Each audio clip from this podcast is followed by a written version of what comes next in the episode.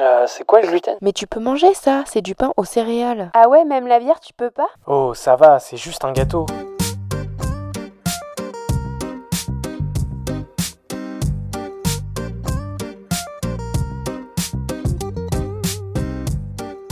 Bienvenue dans le Gloomy Club.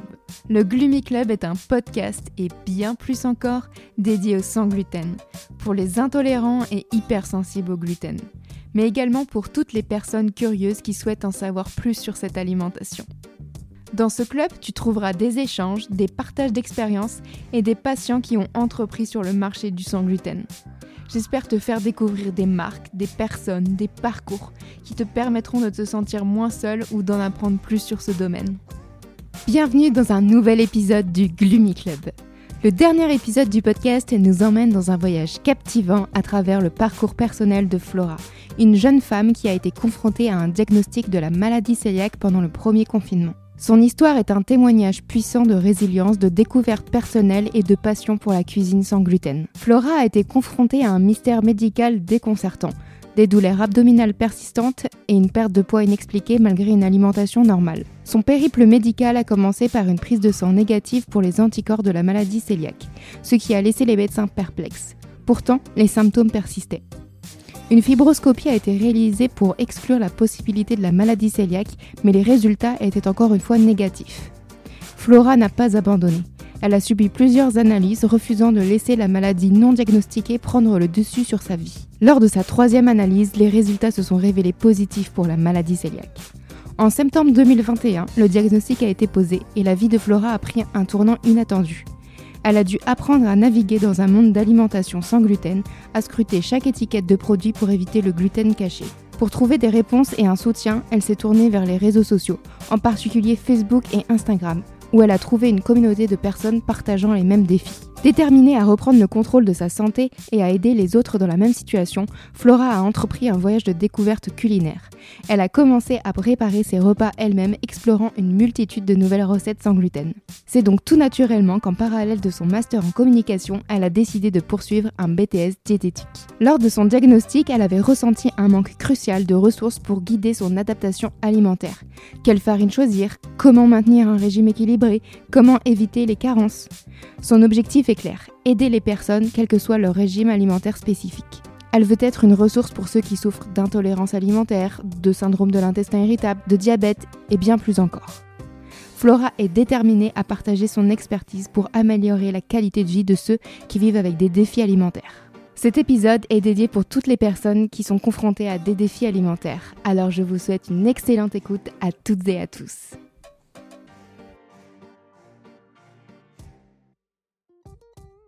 Bienvenue Flora dans le Gloomy Club. Bonjour, merci. Euh, je suis ravie de t'accueillir aujourd'hui pour qu'on puisse parler un peu de ton parcours. Euh, du coup, je veux bien que tu me parles un peu de ton diagnostic euh, de la maladie cœliaque que tu as eu il y a deux ans, si je ne dis pas de bêtises. Oui, c'est ça, il y a deux ans.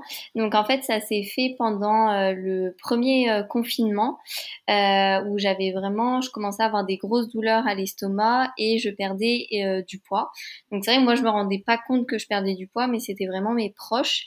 Et pourtant en fait, je mangeais normalement. Donc Mhm. j'ai été voir du coup mon médecin généraliste.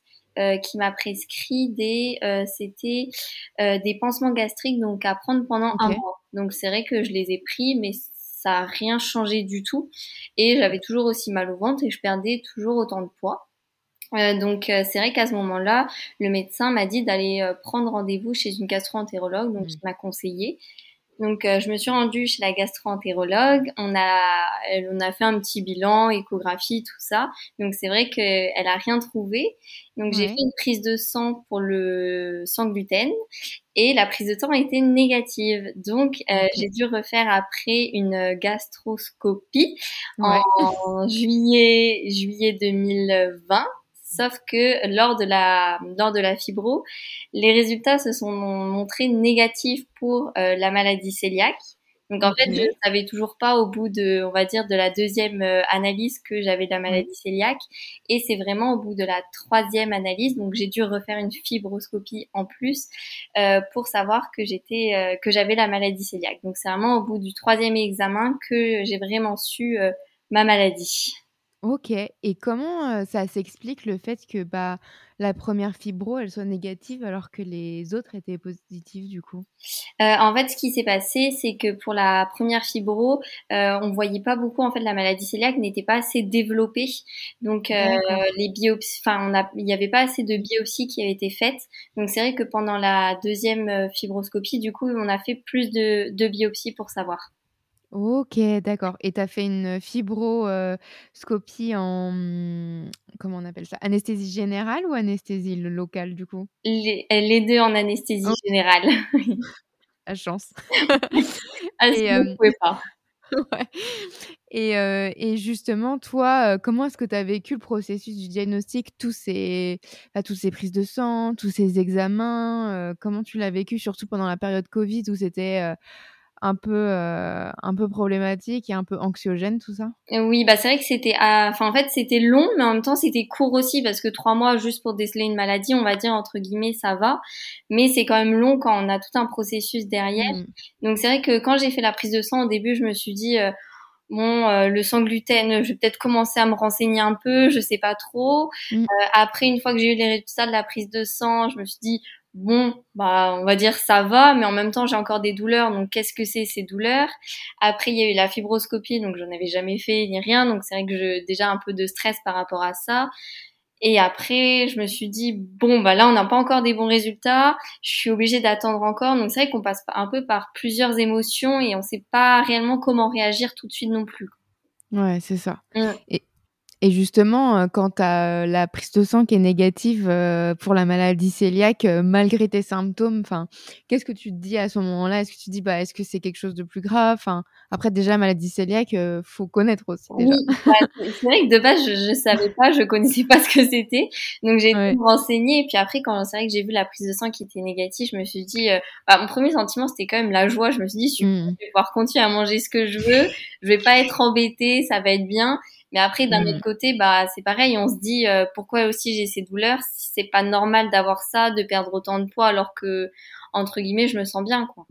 Ouais, c'est ça et justement quand tu as eu le diagnostic, est-ce que ta gastro, elle t'a suggéré d'aller voir un diététicien, nutritionniste ou quelqu'un justement pour, heu, t'accompagner dans cette nouvelle alimentation? Heu, bah, c'est la 1re question que je lui ai posée. C'est direct quand j'étais avec ma mère à ce moment-là, pendant le rendez-vous et puis elle m'a dit que j'avais la maladie et là vraiment la 1re question qu'on lui a posée, c'était: «Est-ce qu'il y a quelqu'un qui peut m'aider à faire mon Mmh. alimentation?» parce que c'est vrai qu'on peut avoir des carences, tout ça et puis Ouais. connaître au final le le gluten où ça se trouve parce que quand on voit dans les additifs, peut y en avoir, enfin c'est vrai qu'il y en a partout et puis au final, heu, c'est là où elle m'a dit: «Heu, non, j'en connais pas forcément dans le secteur». Donc Ouais. heu, je me suis sentie un peu seule à ce moment-là. Et justement, hem, à ce moment-là, donc c'est septembre 2021 où tu as ton diagnostic. Est-ce que ça a changé, heu, ton approche justement de la nourriture? Donc heu, bah, déjà commencer à regarder toutes les étiquettes et de refaire, en fait l'ensemble de tes menus, quoi? Oui, bah, c'est vrai que j'ai dû vraiment réapprendre à faire mes courses, heu Mmh. et c'est vrai que là, en fait, le 1er jour où j'ai été, heu, où j'ai eu la maladie cœliaque, je suis allée directement dans le magasin et je me suis dit: «Qu'est-ce que je vais pouvoir acheter?» donc je suis sortie de là avec, heu, des paquets de pâtes que j'ai Ouais. trouvés sans gluten, les et après j'ai pris des fruits, je me suis dit: «Bon ça je peux manger au moins, il y a pas de souci». Mais c'est vrai que je me suis sentie vraiment perdue et bah, j'ai pris le temps de lire, de lire vraiment les étiquettes et aussi j'ai trouvé sur, Facebook, des groupes, Mmh. heu, tous sans gluten, des choses comme ça. Donc c'est vrai que ça aide énormément et même après je me suis renseignée aussi sur Insta, j'ai j'ai vu tout ça et puis, bah, c'est vrai qu'au final, c'est par là où j'ai pu «découvrir», on va dire entre guillemets, «l'alimentation, heu, sans gluten». Mais heu, au début ça a été compliqué quand même. Les 3 premiers mois Mmh. de refaire une alimentation, de comprendre déjà le sans gluten où ça se trouve. Donc c'est vrai que ça c'était assez, heu, ça a été le plus compliqué mais maintenant, heu, 2 ans, heu, presque 3 ans, Ouais. bientôt, ça va, je le je le vis un peu mieux sur, l'alimentation. C'est ça et tu parles de groupe Facebook, mais justement, est-ce que les réseaux sociaux, ils ont permis de t'aider justement dans cette, bah, nouvelle alimentation? Oui, vraiment, je pense sans les réseaux sociaux, j'aurais eu du mal, parce que j'ai essayé de trouver des bouquins, tout ça, mais c'est vrai Mmh. qu'on n'a pas cet échange alors qu'au niveau réseaux sociaux, sur les groupes Facebook, si on a un doute sur un produit, on le montre et puis tout le monde dans la bienveillance nous répond, nous envoie des informations. Donc c'est ça aussi, heu, qui m'a vraiment aidé pour comprendre le sans gluten. Ouais. Et, et est-ce que toi, ça a été un, enfin, est-ce que tu as été impacté sur tout l'aspect vie sociale, se dire, est-ce que tu t'es, mmh, tu as refusé par exemple d'aller au resto ou de voir moins des amis justement parce que tu dis bon, si on doit manger, qu'est-ce que je vais manger, ça va être trop compliqué, je préfère pas y aller. Au niveau resto, oui, c'est vrai qu'avant j'étais vraiment une grande fan de resto, j'adorais aller au resto, mais là euh, ça m'a freiné au début parce que je me suis dit j'ai pas envie d'être, euh, on va dire, la fille euh, qui pose des questions au serveur pour savoir est-ce qu'on peut enlever certains ingrédients, échanger, qu'est-ce qu'il y a dans les plats. Et donc c'est vrai qu'au niveau restaurant, je me suis dit bah je prive aussi certaines personnes qui par exemple veulent aller dans un restaurant italien. là je me retrouve bah un peu bête à, à rien pouvoir manger. Donc c'est vrai, c'est aussi priver les autres. Mais euh, j'ai travaillé là-dessus puisque je me dis déjà je me prive moi-même de pas pouvoir manger ce que je mm. veux. Donc si en plus je vais devoir me priver de sortir, là c'est pas on va dire c'est pas la meilleure euh, la meilleure idée. Donc c'est vrai que j'y travaille, mais c'est toujours compliqué de se dire d'aller au surtout au restaurant. Après niveau vie sociale pour sortir, euh, tout ça, j'essaie un peu plus, mais j'ai toujours quelque chose avec moi pour euh, pour manger de toute façon. Sinon, je dis toujours bah j'arrive après manger, euh, je rapporte mm. ce qu'il faut. Enfin, c'est vraiment à chaque fois, je préfère rapporter ou sinon me dire bah je mangerai un peu plus tard. Euh, comme ça, au moins, je suis sûre il n'y a pas de problème. Ouais, c'est ça. Et est-ce qu'il y a des choses que tu as mis en place justement pour adapter ton quotidien et que ce soit beaucoup plus simple pour toi? Euh, oui, donc euh, déjà j'ai fait j'ai fait une liste des ingrédients que je pouvais vraiment pas manger et mmh. certains certains que je pouvais manger. Euh, comme ça, au moins, j'ai vraiment en fait enlevé tout ce que je, je pouvais pas, au moins que je suis sûre. J'ai fait le tri dans les placards. D'un côté, euh, j'ai donné à mes parents tout ce que je pouvais plus, comme ça, au moins, c'était bon. J'étais sûre.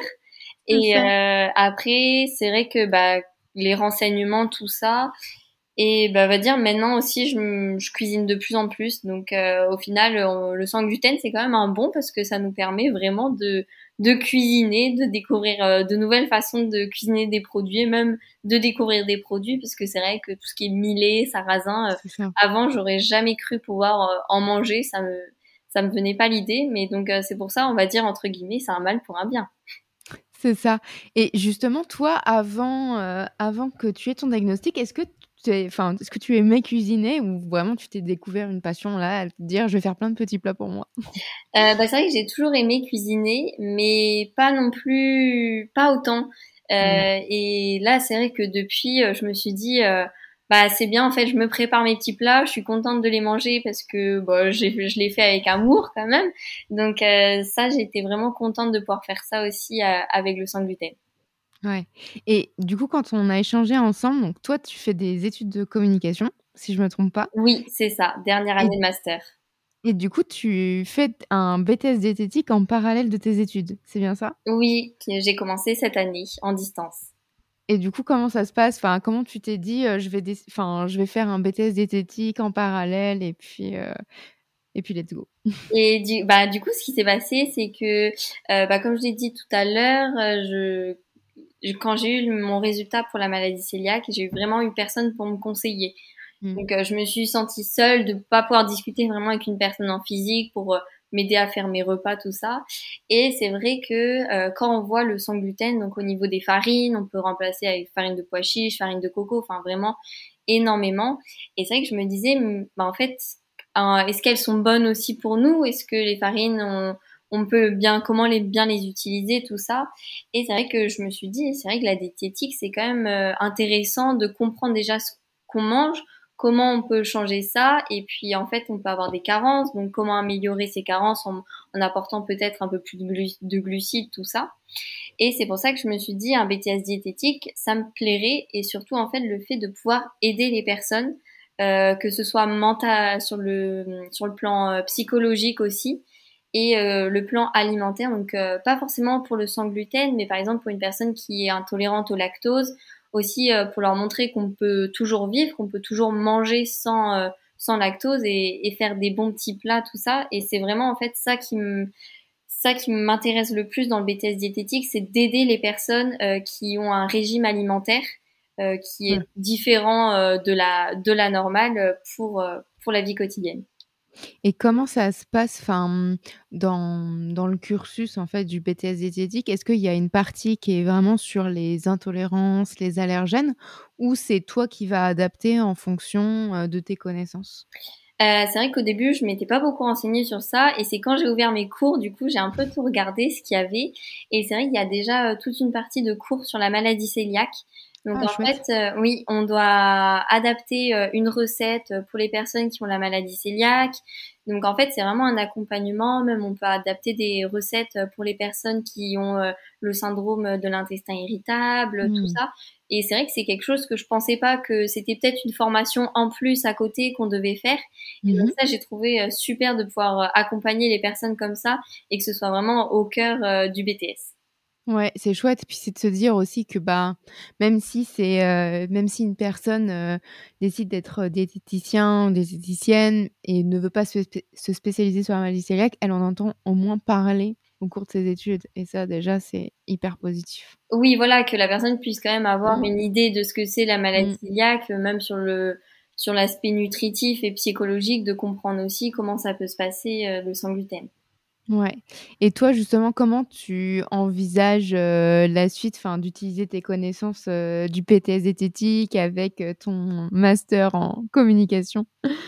Bah, c'est vraiment déjà de, en fait, moi, ce que j'ai vraiment envie avec ce BTS diététique à la fin, c'est de prendre le temps d'expliquer à chaque patient que je verrai Mm. euh, s'ils ont des intolérances, en fait, qu'ils ils, peuvent se faire plaisir, ils peuvent manger, et il faut pas que ce soit un frein euh, pour euh, leur vie sociale ou même pour leur leur vie sur le plan euh, alimentaire, parce que c'est vraiment, en fait, la nourriture, c'est quand même un, très important pour le corps, donc il faut vraiment pas la- le négliger. Donc c'est vraiment en fait faire un accompagnement et c'est ça ce que j'aimerais mettre en, en avant, c'est de pouvoir les accompagner et les aider et surtout de dire euh, bah, s'il y a besoin de quelque chose, on est là aussi pour vous pour vous aider parce que moi-même je suis dans cette situation donc je, je connais bien euh, comment ça se passe.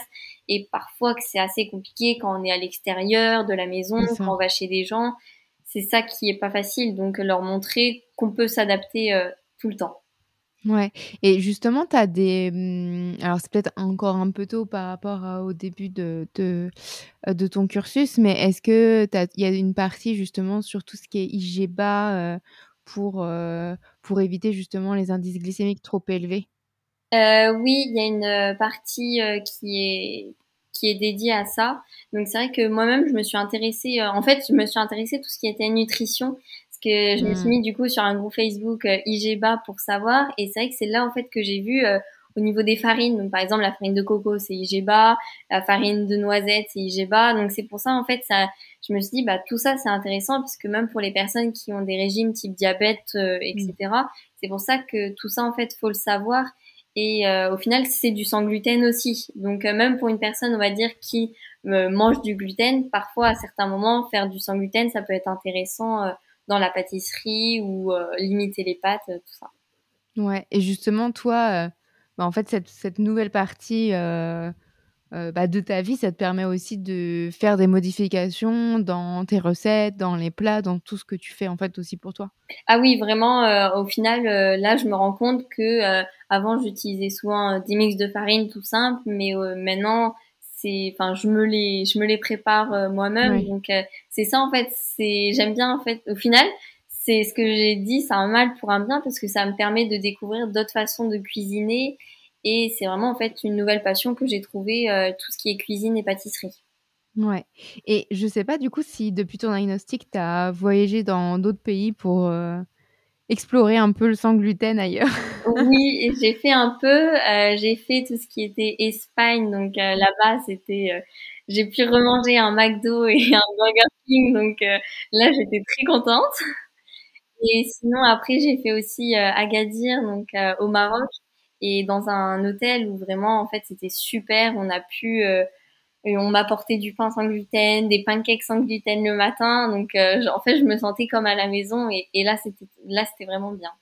Ouais, c'est vrai qu'on en avait discuté ensemble et on s'était dit: «Oui, heu, Agadir», heu, on se dit: «Ouh là là, j'ai pas trouvé, de sans gluten» et en fait, c'était vraiment adapté, ce Et en fait, trouvé. c'était l'une des Ouais. meilleures destinations avec l'Espagne où j'ai pu trouver euh, du sans Ouais. gluten. Ouais. Donc euh, franchement, chouette. et ça fait plaisir de se dire, bah, on voyage, mais en fait, on n'est pas, on, peut toujours autant voyager, même mm. si on n'a pas de, même si on, on mange pas de gluten. Donc c'est ça qui est bien. Ouais, trop chouette. Et, euh, et justement, toi, est-ce que tu as des recommandations pour d'autres personnes qui vont découvrir leur diagnostic et qui doivent justement adapter leur alimentation? Euh, C'est déjà qu'il faut pas avoir peur de tout. Si on leur demande de, de faire des examens médicaux, tout ça, c'est vraiment euh, qu'il faut pas pas avoir peur de les de les faire et qu'il faut y aller puisque on va dire on peut toujours faire en anesthésie générale, donc ça mmh. va. Et, il faut le faire de toute façon, il n'y a pas le choix. Et après, euh, de leur dire, euh, il faut vraiment demander l'aide si on n'est pas tout seul, puisqu'il y en a de plus en plus qui sont soit allergiques, intolérants, qui en mangent de moins en moins. Donc c'est vrai qu'il faut toujours demander conseil, euh, regarder sur, surtout sur les réseaux sociaux. Maintenant, ça va vite. Donc regarder sur les groupes Facebook, en fait, un peu comme ce que j'ai fait. Donc euh, vraiment, je leur dirais de ne pas s'isoler et de plutôt aller voir les autres euh, pour euh, trouver des conseils dans le sang gluten. Trop chouette. bah, on arrive à la dernière partie du podcast, la gloomy party. je voulais savoir quel était ton plat préféré sans gluten. Mon plat préféré, c'est le risotto aux champignons et au parmesan. Ça, on valide. En plus, c'est naturellement sans gluten, donc franchement. Oui, donc en plus, c'est parfait. Euh, ton restaurant préféré sans gluten? C'est le Little Nona à Paris. Ah, il est tellement recommandé celui-ci. J'ai mangé les meilleures, je pense, les meilleures pâtes et pizzas, euh, même euh, que j'en ai, que je mangeais avant avec gluten. Et bah franchement, les pâtes sans gluten là-bas, elles sont très bonnes. Hein. Trop bien. J'ai hâte. J'ai hâte de tester parce que je n'ai jamais testé Little Nona. Ah bah, sur vraiment, alors là, c'est très bon. Hein. Je vais dans deux semaines euh, à Paris, donc euh, je vais, il faut que je réserve absolument pour pas l'oublier.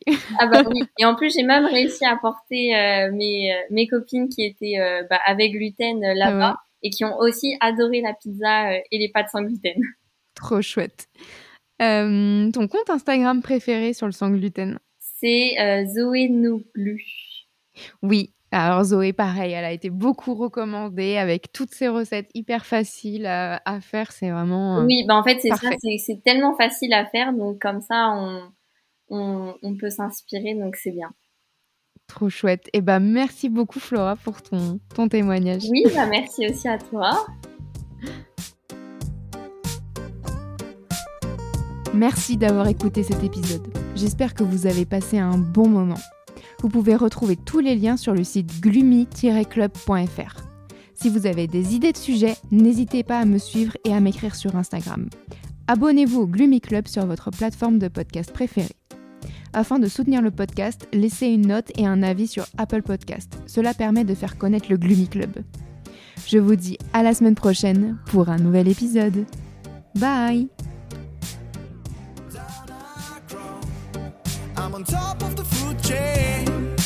watching you